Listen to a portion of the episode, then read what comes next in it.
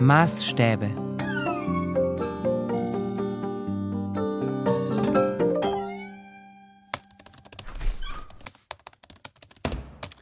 Ah, Greta, da bist du ja. Willkommen in den Ferien. Zeig doch mal dein Zeugnis. Darf ich mir vielleicht erstmal meine Schuhe ausziehen? Und ich muss mal ins Bad. Ja, ja, aber dann kommst du bitte gleich zu mir, ja? Greta, Greta, wo bleibst du denn? Nun zeig doch mal dein Zeugnis. Lass mich doch hier nicht so schmoren. Hier, bitte sehr. Ah, danke schön. Dann wollen wir doch mal schauen, wie das so aussieht. Aha, aha, aha, aha. Sag mal, in Mathe eine 3? Drei plus, Papa. Ja, wir haben das doch alles durchgerechnet. Du hättest eine 2 kriegen müssen. Wegen der Mitarbeit. Da habe ich eine Drei. Ach, das ist doch völlig unnötig. In Mitarbeit eine 3. Da muss man sich halt häufiger melden im Unterricht, damit der Lehrer merkt, dass man sich anstrengt. Deutsch 2, Englisch 2, Französisch 2, Gewi 2.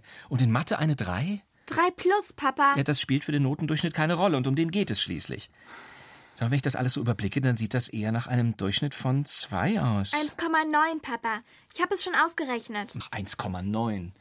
Na toll, und damit der schlechteste Durchschnitt, den du jemals auf einem Zeugnis hattest. Das kommt davon, wenn man dauernd die Schule schwänzt. Ich habe nicht geschwänzt, sondern gestreikt. Greta, es gab Zeiten, da bist du mit einem ganz anderen Durchschnitt nach Hause gekommen. Ich erinnere mich an Zeiten von 1,1, 1,2, 1,3. 1,4, 1,5. Ja, aber das waren natürlich Zeiten, als du die Schule noch ernst genommen hast, nicht wie heute. Kevin hat auch 1,9 und sein Vater sagt, er ist stolz auf ihn. Wie bitte? Ja, er sagt, er ist stolz auf ihn. Das meine ich nicht. Hast du nicht gerade gesagt, dein Mitschüler Kevin, der berüchtigte Problembär Kevin, hat auch einen Notendurchschnitt von 1,9 auf dem Zeugnis? ja, und sein Vater hat gesagt, er ist stolz auf ihn. Jetzt hör mal auf mit Kevins Vater, dessen Meinung interessieren mich überhaupt nicht. Aber du willst doch sonst immer wissen, was er sagt. Nein, will ich nicht. Und jetzt lenke nicht ab vom Thema. Ich meine natürlich, dass die Maßstäbe, die Kevins Vater an gewisse Dinge anlegt, nicht unsere Maßstäbe sind. Du meinst die Maßstäbe, die er an sein Kind anlegt? Ja.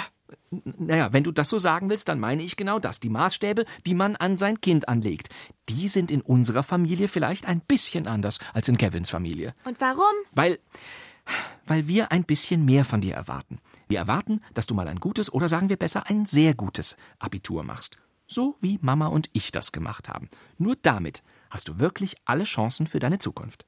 In Kevins Familie hat nämlich niemand Abi. Da wäre es natürlich schon eine große Sache, wenn das Söhnchen das überhaupt schafft. Kevins Vater hat Abitur. So, so? Hat Kevin gesagt. Aber dann hat er nicht studiert. Ja, wahrscheinlich, weil sein Abi so mickrig ausgefallen ist, dass er danach keinen vernünftigen Studienplatz bekommen hat. Er hat nach dem Abitur gleich geheiratet, weil der Kevin schon auf die Welt gekommen ist. Ah. Deswegen musste er ja Geld verdienen. Tja, Familienplanung ist eine Kunst, die nicht jedermann beherrscht. Greta, was ich sagen will, ist doch folgendes. Der Notendurchschnitt auf dem Zeugnis ist nun mal das entscheidende Kriterium, wenn du dich nach der Schule für irgendein tolles Studium bewirbst. Zum Beispiel für Medizin. Übrigens sogar für Tiermedizin oder Jura.